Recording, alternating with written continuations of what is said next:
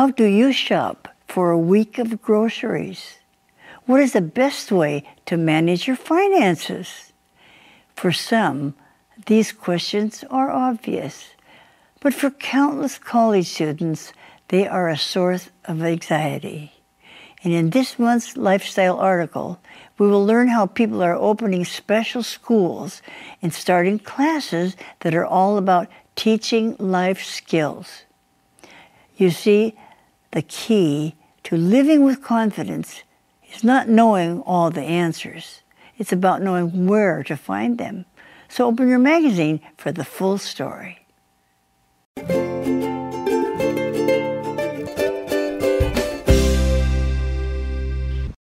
Do you sometimes wish that you were still a child? sometimes it's really hard to grow up, isn't it, Andrea? I agree. Life seemed so easy and carefree when we were kids. Absolutely. So, in our lifestyle article this month, we're talking about living with confidence, and we are particularly focusing on college students. You know, they've been living at home maybe, and they go off to college, and then they find out, oh, I can't do this and I can't do that. In fact, our article talks about how adulting is hard. That's kind of a funny word, right? It is adulting. funny, right? Learning to be an adult. Right. When you're adulting, you're becoming an adult. What about you, Andrea? When you went off to college, what were some of the difficulties you had and how did you overcome them? Well, I guess my biggest difficulty was just missing my family, mm. not being close to them, not being able to talk to them every day, see them every day. So that was very difficult for me.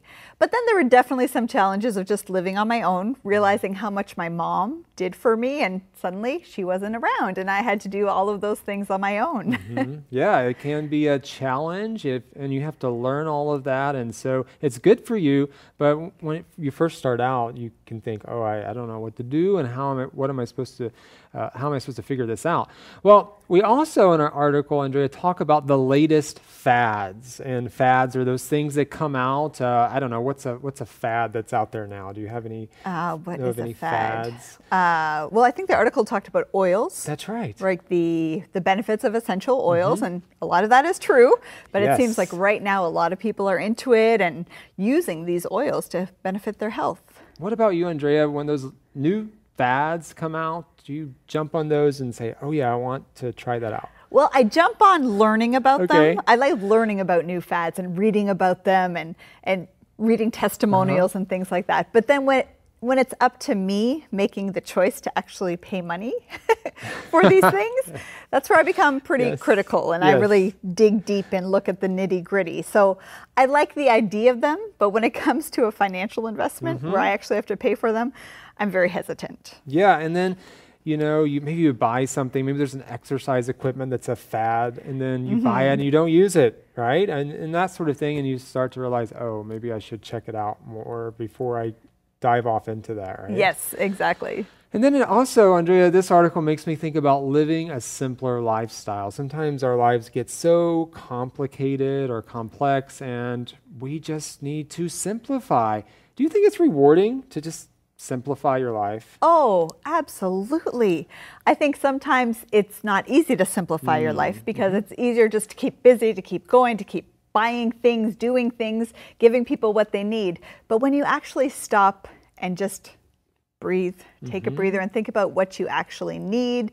For me, what my kids actually need, they don't need a lot of toys. They're happy playing with a cardboard box sometimes. yeah and for me, when I do keep a simple lifestyle, it just relieves a lot of stress. Yes. I don't have to take care of all of these things. To think so much, right? Exactly. Or mm-hmm. even just that that mental um, stress of just mm-hmm. seeing a lot of stuff all around. For me, yeah. if clutter is gone, if my home is cleaner and has less things in it, right away that makes me feel better.